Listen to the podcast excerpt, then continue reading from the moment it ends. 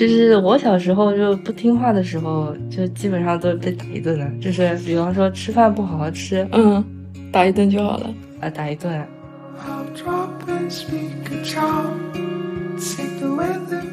我爸跟我可以说是属于零点八个陌生人。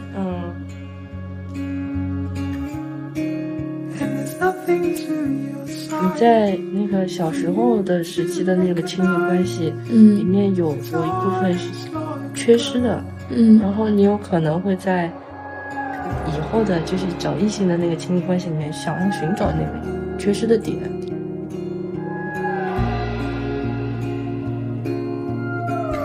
我一开始刚生小孩的时候，我会想的很理想，嗯，觉得我不要成为我爸妈那个样子。但是现在越来越会觉得我身上会有他们的影子，就有时候会不自觉的是会这个样子，也会在这个过程当中，你会觉得好像他们以前做的也有他们的理由吧，嗯，就也不会那么恨他们了。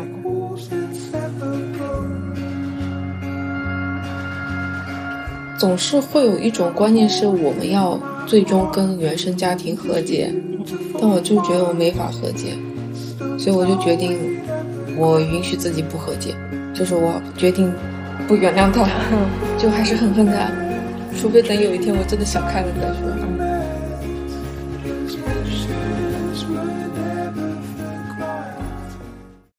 各位听众朋友们，大家好，这里是此时此刻，我是春卷。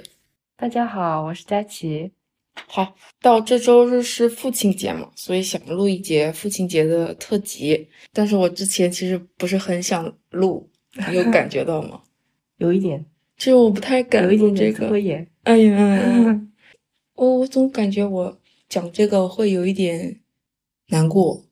我我也怕我讲不好，就是嗯，这一方面就是说，就是会。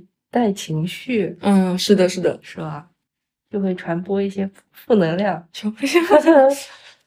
但是，但是也不完全是负能量，嗯，是的，也会有好的地方。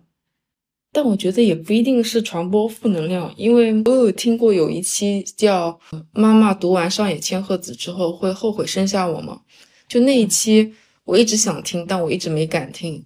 然后后面我听了，然后就是他讲了跟妈妈的一些。其实我觉得妈妈跟女儿之间会比爸爸跟女儿之间更难，爱恨纠缠。对对对对，但是我听完之后确实就是，呃，有很多哭点，但是听完也还好，就是就是有的不好的地方，你会觉得怎么说感同身受，嗯嗯嗯，所以也不算传播负能量吧。那就先说说看，就是我们自己的爸爸是什么样的人？我先说吧，你先说吧。我想一想，你想一想，就你会怎么形容他？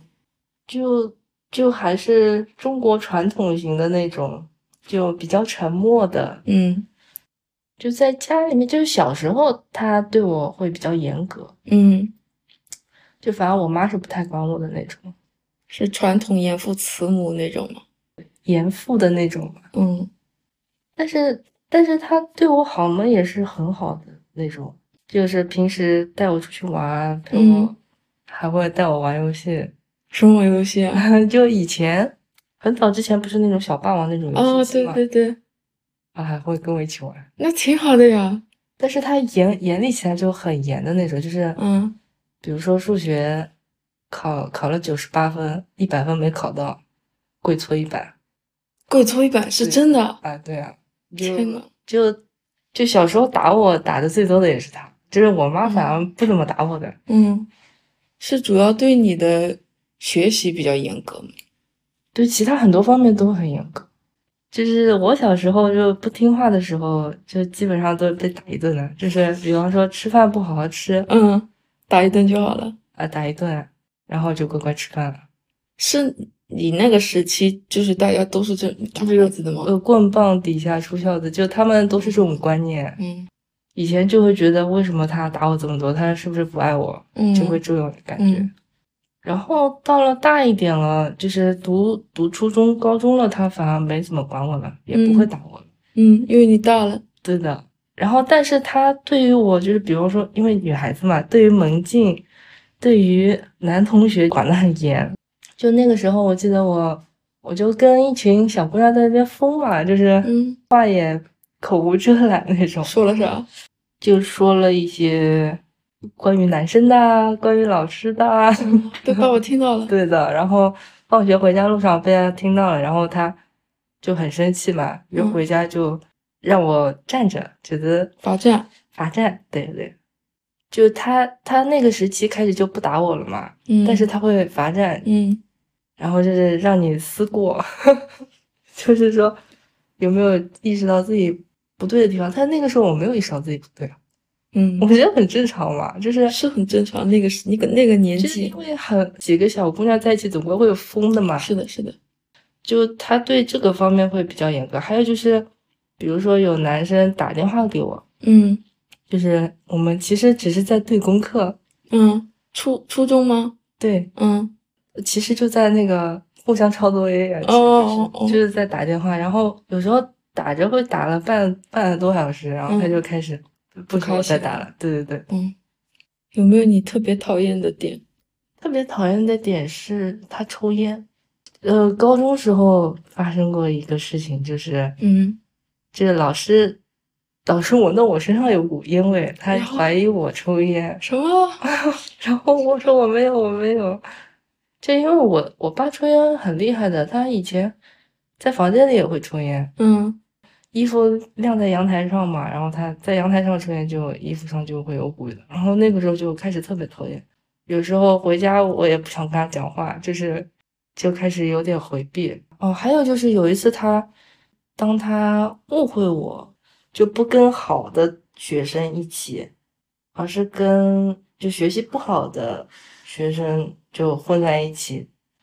但我觉得我我那个时候我会觉得人为什么一定要用成绩来嗯，定啊？那你就是觉悟的好早啊。我为什么就是就当时有一个有一个女孩子跟我住的很近嘛，家里面她是大队长，嗯就是家里面就爸爸妈妈就希望我跟着她，嗯就是希望我跟好学生在一起嘛，嗯就可以影响我学习也可以好。嗯但是我有另外一个闺蜜是成绩不好的，嗯他们就莫名其妙就就是没有给我任何理由，就觉得他学习不好就不要让我跟他做朋友。嗯，我觉得我很反感这个东西，是的，所以那个时候开始就跟我爸妈关系不好，这是你的叛逆期吗？也可以算吧。你那时候是怎么叛逆的？但是我那个时候叛逆，我我做没做什么事情，就是我也没有离家出走或者怎么样，我最多就是跟他们吵吵架，然后不说话了。嗯我我一开始可能是跟他们会吵吵，但是我不知道，我我不知道我对不对，就是我的想法，可能那个时候还没有形成很完整的三观嘛。嗯就我就觉得我这样子很不舒服，所以我嗯就不会跟他们继续聊下去这个嗯问题。嗯，然后，但是我闺蜜还是我现在很好的闺蜜。那不是很好吗？那那她现他们现你爸现在对你现在这个闺蜜会怎么说吗？也不会怎么说啊。嗯，比方说我结婚生小孩，我闺蜜都来的，然后他们也不会怎么讲，嗯就后来就接受了吧，就可能。嗯，这这个好像也嗯是为什么小时候就是要通过成绩还有那个调皮捣蛋程度，然后分为好学生跟坏孩子。对，然后那个时候也啊、其实我自己也有问题，因为那个时候我成绩的确下降了，对，因为我也没有很能够很理直气壮的能够跟他们说，他们没有影响到我。嗯其实我的叛逆期还挺晚的，就是人家在叛逆的时候，我可能觉得哦哦就这样吧，就我可能骨子里面会呃比较顺从的，还是嗯，那你叛逆期是初中还是高中？我妈说我一直持续到现在，就哦，从高中持续到现在。其实我觉得我也是。你爸特别喜欢的地方，你有吗？我爸特别喜欢的地方啊，就是你特别喜欢你爸的地方。嗯，想了半天说没有。应该是后来，嗯后来我谈恋爱之后嗯，失恋了，什么时候？高中的时候，高中考大学的时候，就是你失恋，你爸妈是知道的。不不，他们不知道。嗯但是他们说我爸其实没有对我没有区别，是我自己，就是说，以前一直好像没有太在意身边人对你的好，嗯，就好像感觉是理所当然的。嗯，就是是就经历过失恋之后，我突然觉得我身边一直有对我很好的人，其实嗯我没有，因为之前被我忽略掉了。嗯然后我突然觉得哇，原来我爸对我这么好，嗯然后就是他，他每天都会给我烧早饭吃，嗯然后就是被暖心到了，然后突然突然意识到，原来这个是父爱，是的，就他不会说出来，嗯，但是他会用行动，就是说在那你身边，那我觉得你你爸其实挺好的呀。嗯，你这么一反思，我爸怎么回事？我爸爸，就他差的时候嘛，有时候就是太固执了，就是嗯就是他有时候会误会我嘛，嗯，然后我也懒得解释，然后我们就经常就是碰到一个意见不合的事情就不讲话了，嗯，就然后对冷战，然后通常冷战一段时间，然后我妈就跳出来了，嗯就 来和解一下，就稍微缓和一点这样。嗯就他不会为自己解释，我也不太会解释的那种人，就嗯，比较容易会冷战。所以有没有可能就是因为你们俩比较像？哎，是的，我后来也觉得，我可能是因为跟他像，就骨子里面会有一些地方会，有时候讨厌他的点也是讨厌我自己的点。那你什么时候意识到的？读大学之后吧，就接接触了其他的人更多了之后，嗯然后也会知道身边的父亲是什么样子，然后也会想到父亲平时对我的样子，嗯就是开始意识到。嗯还有什么？就喜欢的点的话，还有一点就是，我也是后来才发现的，就是说，有一段时间不是经常会提到敏感嘛，就其实我我内心就是也是比较高敏感的那种人，嗯，你绝对是。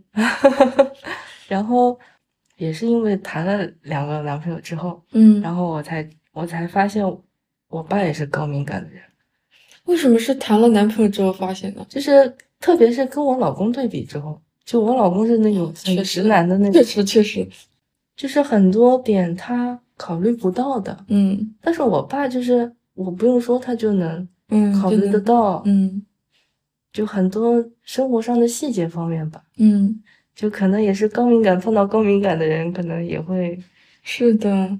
有这种有这种感觉。那你呢？你对你爸呢？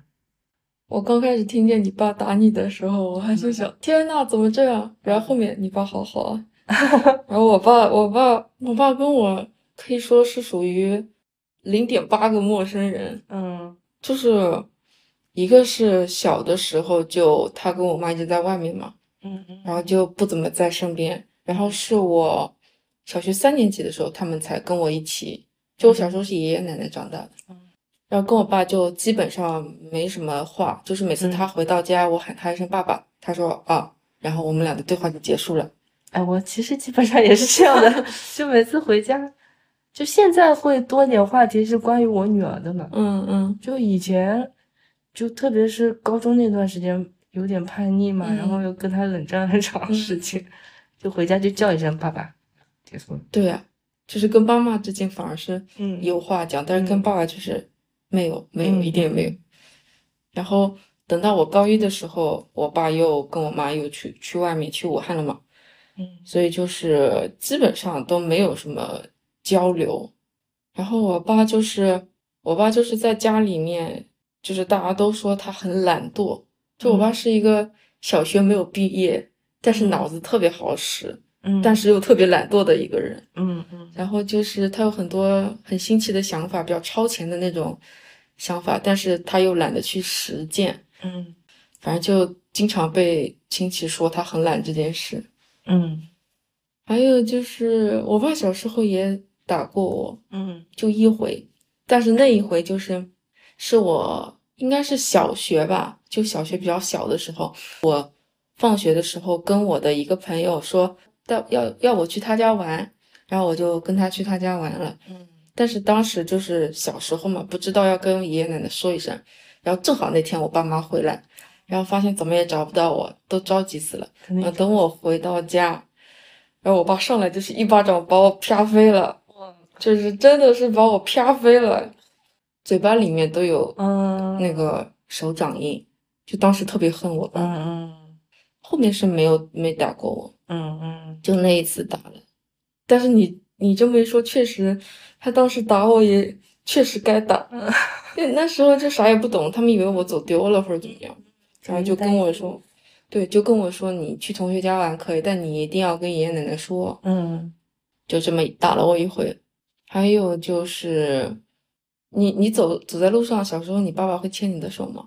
不会不会，不会，我小时候好像也是，就是你走在路上，妈妈可能会牵你，但我跟我爸走，他就不牵我，要不然就是他牵着我，但是他完全没有照顾到我很矮这件事情，嗯我基本是踮着脚被他拽着走的，很粗糙感觉，而且很大男子主义。你看你爸早上还要给你做早饭，对吧？嗯我爸就是那种衣来伸手、饭来张口的嗯。男主人形象，嗯。然后什么活都是我妈做的，然后我爸还会挑挑拣拣，嗯，所以我从小就觉得这样的男人不行。哦，其实我我高中也还有一件事情，就是嗯。我爸妈有一次闹离婚，那个时候我就特别讨厌我爸，就是嗯。就他就说的话就很很难听嘛，嗯但是我又不知道我怎么安慰我妈。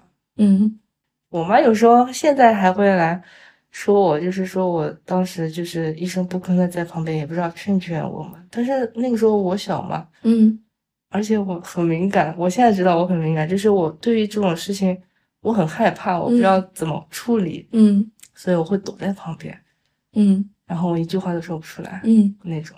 但是就我高中的时候，我爸妈也闹离婚，嗯我感觉这个是什么成长路上的必经之路吗？就爸妈闹离婚。我是高中毕业之后，我妈才跟我说：“你高考完了，我现在跟你说，嗯我跟你爸可能要离婚什么的。”然后当时暑假，然后就跟他们住在一块儿了嘛，就去他们那边。就我妈妈也会有一种，我跟你爸之间有矛盾，你有义务来调节我们之间的关系，啊，就会把这种压力加在我身上。对，但是那个时候的我就知道，他们俩之间的关系是他们俩的事情，嗯，跟我没关系啊。那个时候我还没这个种意识。哦，我那时候意识到了，但是我没有那么理直气壮，嗯我就觉得那是你们俩的东西，嗯就是我怎么帮你们调节嘛，然后我就不想管，嗯然后后面就上大学就离他们疏远了，不想管他们那些 破烂子事儿。我那时候他们就是比较不理智吧，就嗯可能我妈就一个劲的说我爸不好，然后我爸嘛就也是沉默的那种，嗯就要么就不说话，要么就直接摔门就走了。然后我也不知道我当中可以起到什么作用，起不到什么作什么到。作用呀？我觉得你这样还算好的。后面后面他们俩吵架的时候，我爸当着我的面打了我妈。嗯，然后我就恨透他，我还放了可多狠话了，但我爸嗯。完全不听，然后就导致我们就更关系更差了，这样有点过分，对吧？就是当家暴很过分的对啊，而且是当着我和我侄女的面，当时我侄女也在，嗯。我有时候真觉得我爸特别特别幼稚，就是他没有办法控制好自己的情绪，也没有办法好好表达出来，然后只能用很拙劣的方式来来表达，对。嗯就我有了小孩之后，我也我也感觉有时候，就我对我女儿嘛，嗯就是我一开始刚生小孩的时候，我会想的很理想，嗯我就觉得我不要成为我爸妈那个样子。但是现在越来越会觉得我身上会有他们的影子，就有时候会不自觉的是会这个样子，也会在这个过程当中，你会觉得好像他们以前做的也有他们的理由嘛。嗯就也不会那么恨他们了。嗯，就是有一句话是说，当你自己做了父母之后，嗯，就能理解你的父母。对，啊，我现在还不太理解。我跟我爸还好，因为我跟我爸现在是也是比较疏远的，就嗯靠我妈妈。嗯然后我跟我妈是那种会摊开了说的，嗯然后也是在相互成长、嗯相嗯互成就。就有时候我我跟我妈现在会吵的比较多。看出来了。然后我爸有时候还会打电话来，你们又怎么了？你们又怎么了？然后他说你怎么又惹你妈生气了？嗯，我说我也不想的呀。然后他说你妈过更年期，你就不能让着她一点？更年期然后她现在反而会来来会来劝你劝我，就嗯是就是本来是你妈来调节你和你爸的关系，对，然后到现在是你爸调节你和你妈的关哎系，是的，挺奇妙的。就是一个稳定的三角关系。稳定的三角关系。嗯我现在还处于我妈在努力调节我和我爸的关系。嗯，那说说我爸比较好的点吧。嗯我觉得他对我比较好的地方，还真没有，就就真的没有你说那种行动上的照顾，好像真的没有。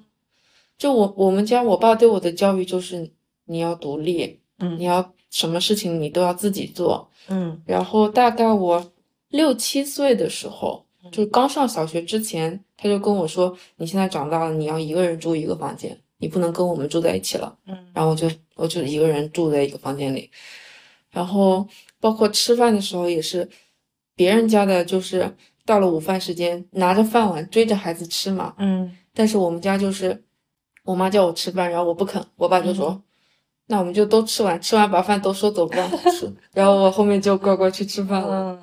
嗯，你还算乖的。现在我我女儿就是我追着她吃饭，是啊，我完全管不住。对呀、我就希望他快点能自己吃饭。嗯，想想我小时候，我爸直接打我一顿，哦，是的，那那起码我爸我爸没有用打我一顿这种方式。那个时候挺讨厌的。嗯那个时候是因为害怕，所以才会听他的。嗯，其实并不是因为我的很乖，只只是因为害怕。单纯恐惧支配。哎，其实这个这个也有一个不好的点，就是说造成我性格里面会有点自卑，就是说会对于权威你有恐惧，有恐惧。对，比如老师，比如老板。对对对，嗯，是的，会有一点这个影响，就是骨子里不够自信。被打怕了。就是我，我现在对我女儿嘛，就是说不太会打骂，就是嗯说，我希望她比我更加自信。他应该会挺自信的。是，的，是的，她的性格比较会比较开朗一点，嗯这样子。嗯。然后我爸还会，我很小的时候，我爸就会教我下象棋、嗯军棋、围棋这种东西。嗯嗯，但其他的好像就真的没有怎么管过我。我上大学的时候，我爸就跟我说：“你现在上大学了，你看看人家外国的小孩，十八岁之后都不要父母的钱了，你现在也不应该要父母的钱了。”嗯然后我妈给了我一年缓冲期，然后我大二就开始自己打工了，就是一边上课一边打工。所以虽然就是不太照顾我，但是起码就是自我独立这一方面，哎确实是他影响的。哦，嗯哎，你说到这个，我也想到我我有一点就是嗯，我的金钱观，金钱观，因为我爸花钱是大手大脚的人，嗯，然后造成我也是大手大脚的人。哦，你妈妈呢？我妈也是大手大脚的，那有什么？那不都是大手大脚？但是就是说他会用在点上。我爸嗯他不会乱花钱，嗯就是但是，比方说，嗯，他平时很节约嘛，他嗯在吃穿上面都比较节约，但是在家家里面装修的时候，花钱就很大手大脚，就是要买最好的、最贵的。他他还有一个观念就是觉得贵的就是好的，但我嗯现在觉得不一定。嗯就可能他当时的那个来说是贵的，就是好的东西，因为在电视机啊、冰箱这种，嗯他买的都是当时就是那个比较在贵的比较贵的那种。我觉得是也有时代原因，就他们那个年代的一分价钱是真的一分货。哎，是的，是的，我们现在有的东西就是就是东西可以用十年都不坏的那种，但是现在就现在不行啊。现在就贵的不一定好。对的，对的。嗯，哦，我刚刚好像顺便把我爸对我的个人影响讲了。哦，你好像也讲了。然后还有啥来着？就是父亲和我对我们对异性之间的亲密关系，那个怎么说来着？嗯，嗯这也是影响吧，就是对人际关系的那种处理方式会受父亲的影响。就父亲对我们来说，是我们接触的第一个异性，对，就是他跟我们的相处方式会影响到我们之后对异性的相处方式。就想到我我的初恋 跟我爸的性格就很像。啊，是吗？你是意识到就是他跟你爸像，你才喜欢的吗？我后来才后来才发发现，现的，嗯。就一开始我觉得不是很像啊，一开始没往这个方面想吧，嗯。到后面就会觉得他们在就是性格上面啊，会有某方面是挺像的，就是我们的相处模式会有那种习惯性的思维，嗯。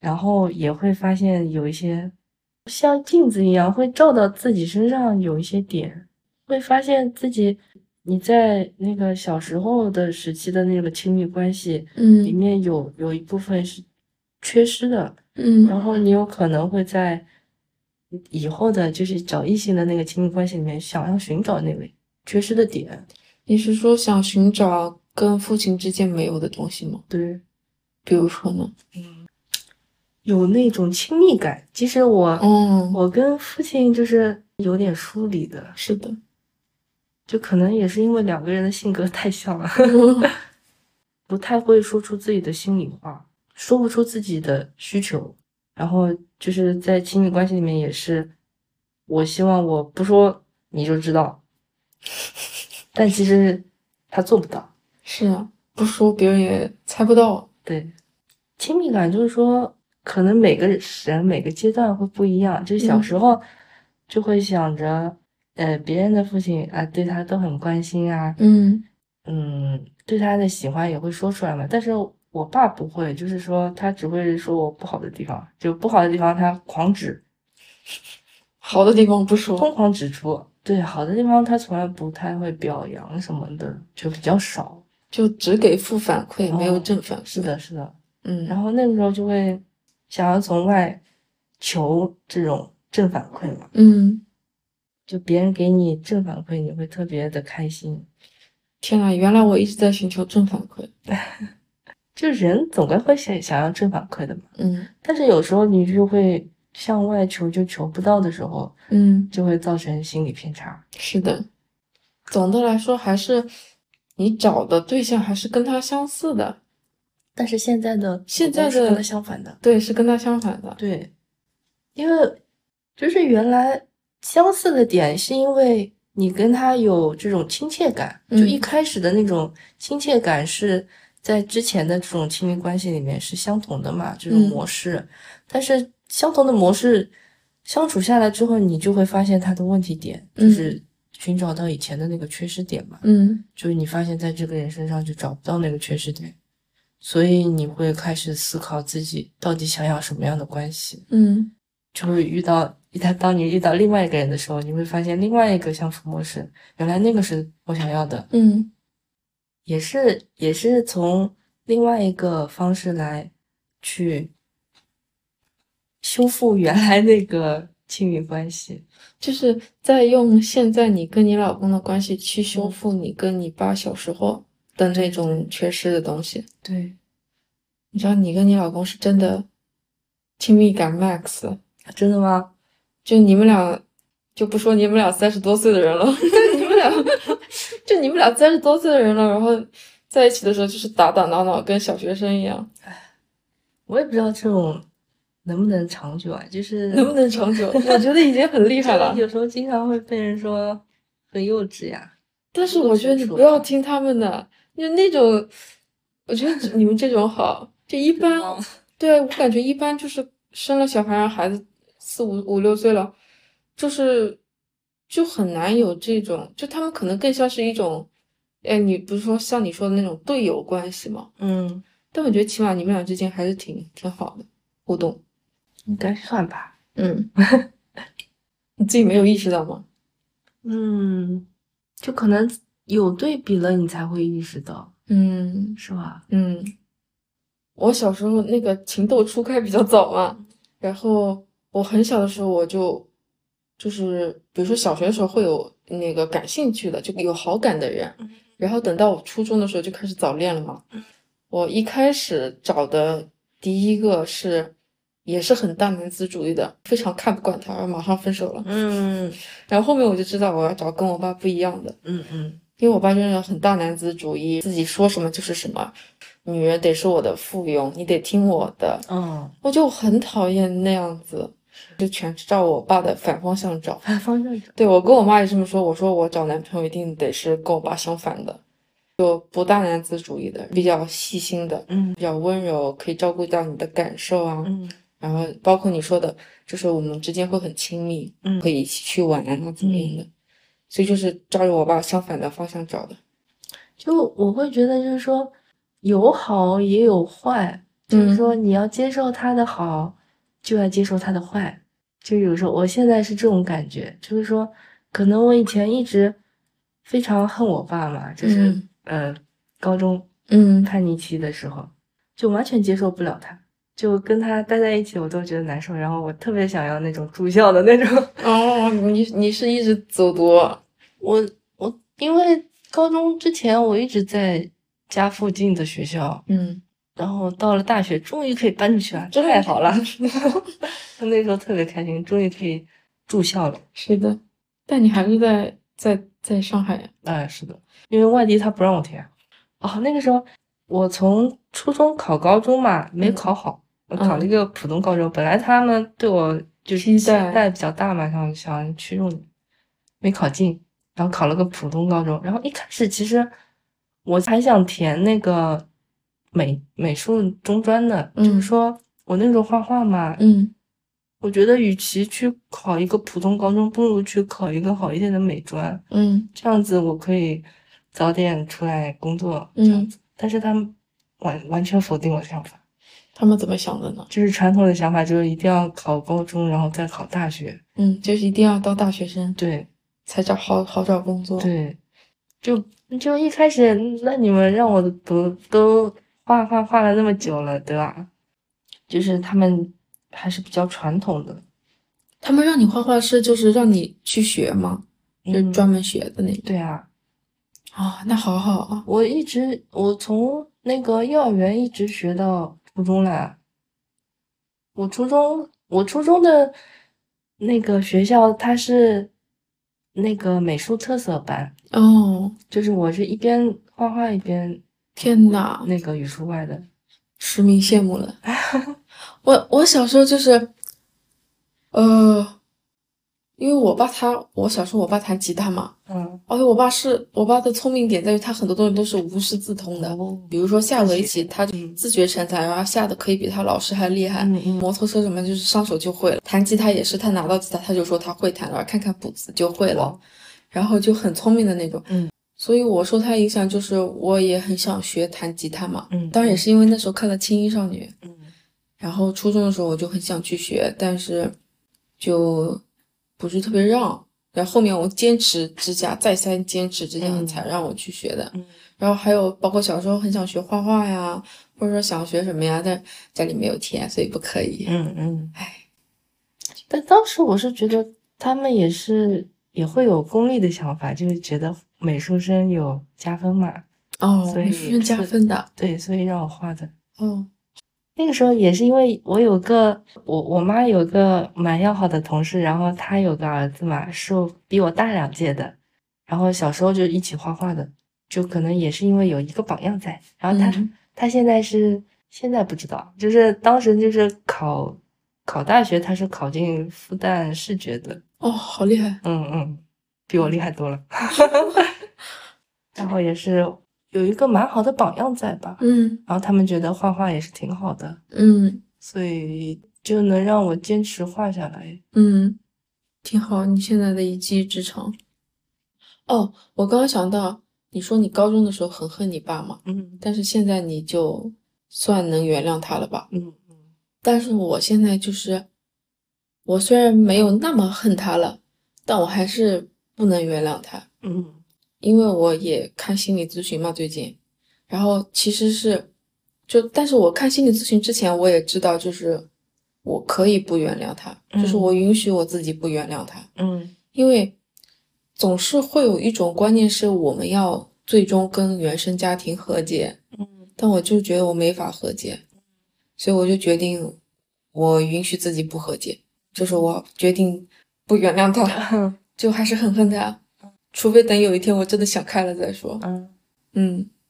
我之前也有一段时间嘛，就是我没办法逼自己跟他和好，是的，然后那个时候就是说远离他，嗯，我也，就没办法嘛，因为跟他待在一起，就是特别是那个大学以后觉得很开心，他也不管我了，嗯然后两个人就形同陌路，然后要不要不是我妈在，嗯，我可能都不想回家那种。哎，我们我们家也是，就是慢慢来嘛，反正也不要逼自己要做什么。嗯但是后来我是这样想的，就是说，毕竟父女一场，然后毕竟父女一场，就是他养老送终，我肯定会，就是他只要他开口，他有什么要求我也会做，但只但是其他的我就不会做。嗯，之前包括之前我都一直觉得我感觉不到我爸爱我嘛，嗯，就是我们说的那种父爱如山，但是你说什么？父爱如山体崩塌父。爱如山体崩塌，就是，而且我会觉得我爸喜欢男孩子，哦，重男轻女。他没有表现的很明显吧但是嗯但是我是独生女嘛，嗯嗯所以说我我是他唯一的孩子，所以他只能就只能爱我。嗯但我会觉得他不是因为我而而爱我，嗯只是因为我是他唯一的孩子。然后包括他小时候对别人很骄傲的点就是，哎，我女儿打架打得过男生，比男孩子还厉害。要不然就是他跟那个我的侄子们一起玩的时候，他就是那种很开心的，然后嗯嗯跟一帮小男孩一起玩，他就是个大男孩，给他们秀他的肌肉啊什么的。嗯嗯但是我就觉得他是喜欢男孩子，不喜欢我。嗯然后也是上周我跟我那个心理咨询师聊了之后，我回去又想到一个场景，就是呃开车的时候，开车的时候不是男的一般都挺暴躁的吗？嗯而且我妈坐在驾驶座开车的时候，我爸坐在副驾驶，就是逼话特别多。嗯，暴躁。对，就是你开你超车呀，现在超呀，那什么，要不然就是你开快点，你这里太危险了，嗯指指点点一堆话。但是我开车的时候，我爸还挺安静的。嗯我刚上手去开嘛，然后我爸唯一跟我说的，超车的时候不要踩刹车，嗯因为我我超车的时候害怕嘛，然后我就轻轻踩了一下，他说超车的时候你要踩油门，嗯然后其他就没有说，然后就说开的挺好的。嗯嗯然后这也是想到我那个我我闺蜜跟她男朋友，就是我闺蜜开车的时候，她男朋友，啊，我闺蜜开车的时候，她男朋友坐在副驾驶上，就是一直在说她，嗯，说她这这里不不行，那里不行，就要每一个点都要知道。然后我就突然意识到，其实她对在这一点上嗯对我还挺好的，因为平常根本看不出来，看不出来。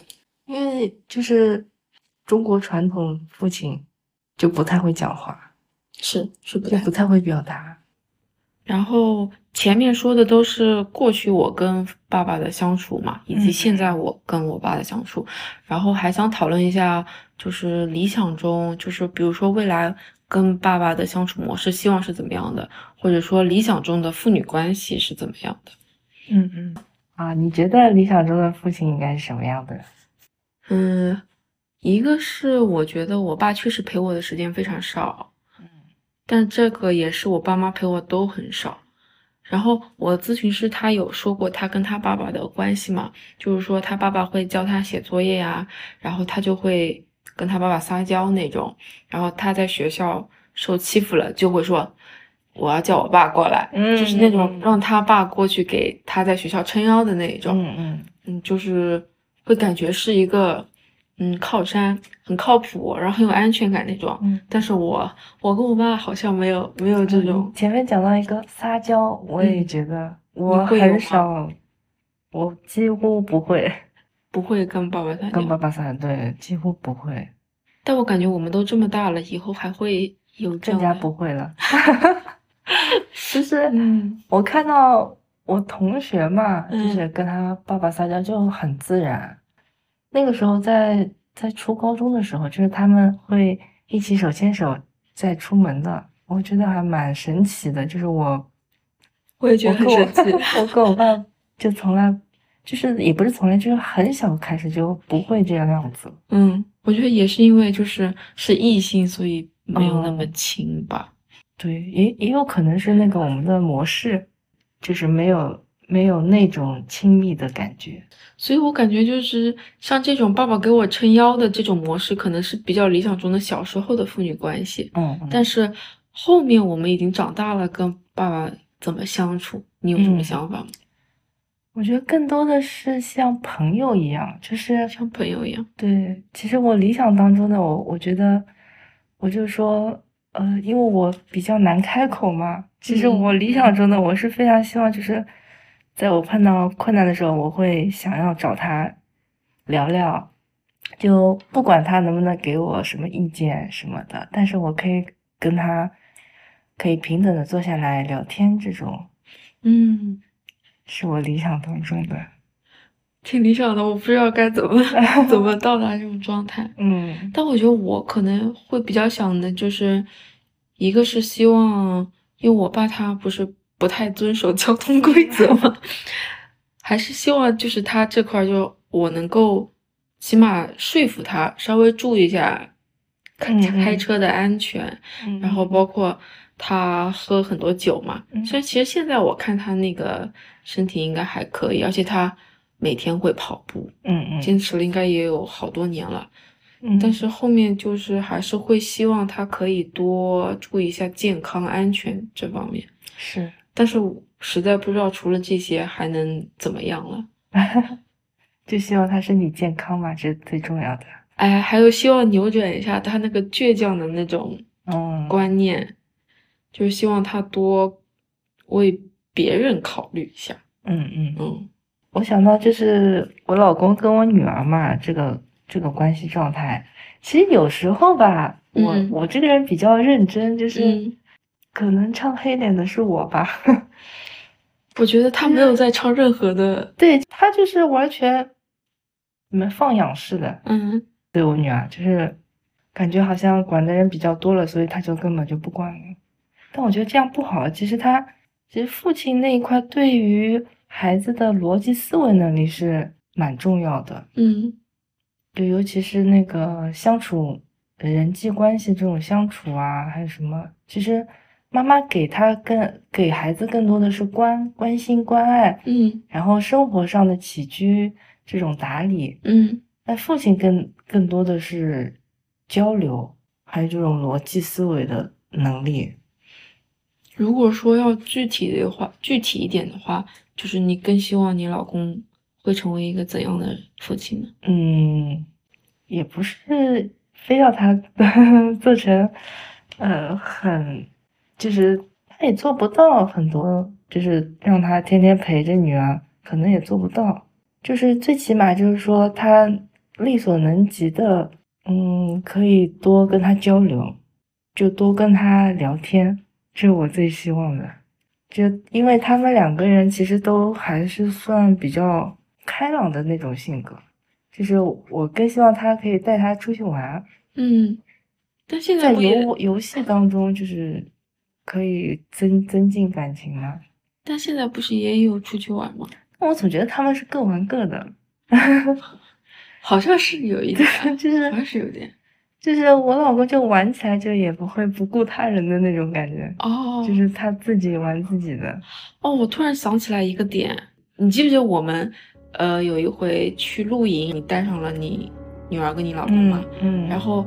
我跟彤彤就坐在那个露营车里面，嗯，然后你老公就拉着我俩在那个场地里跑，嗯嗯，我那时候就特别希望我爸是这样的，哎，这个互动我觉得挺好的。对，我当时就觉得我那个小时候的那个小女孩的愿望被满足了，就我就希望我爸可以带我这种，嗯玩一玩啊，然后你就觉得你是那个被关爱的那个小孩，嗯嗯，这个是更多的可以有更多的互动。而不是说各玩各的，嗯，这这个是蛮好的。快回去把这期播客发给他。还有就是，因为因为父亲比较比较少流露感情嘛，然后就是作为女儿嘛，也是多关心关心他吧，就是逢年过节什么的，就每次见到他，我我好像都是爸爸，然后什么就是聊一些吃饭啊，你吃饭了吗？吃饭了吗？然后最最近忙不忙？身体那怎么样？不也没有了，是的，就是还是多回家陪他吃吃饭吧，就。嗯，正好那个周日父亲节可以买点心意的礼物，哎，是的，是的，对。然后在此提醒大家，周日父亲节可以准备起来了。那这期关于父亲节特辑就到这边结束，然后感谢大家的收听，我们下期再再见，拜，拜拜拜拜。让我让。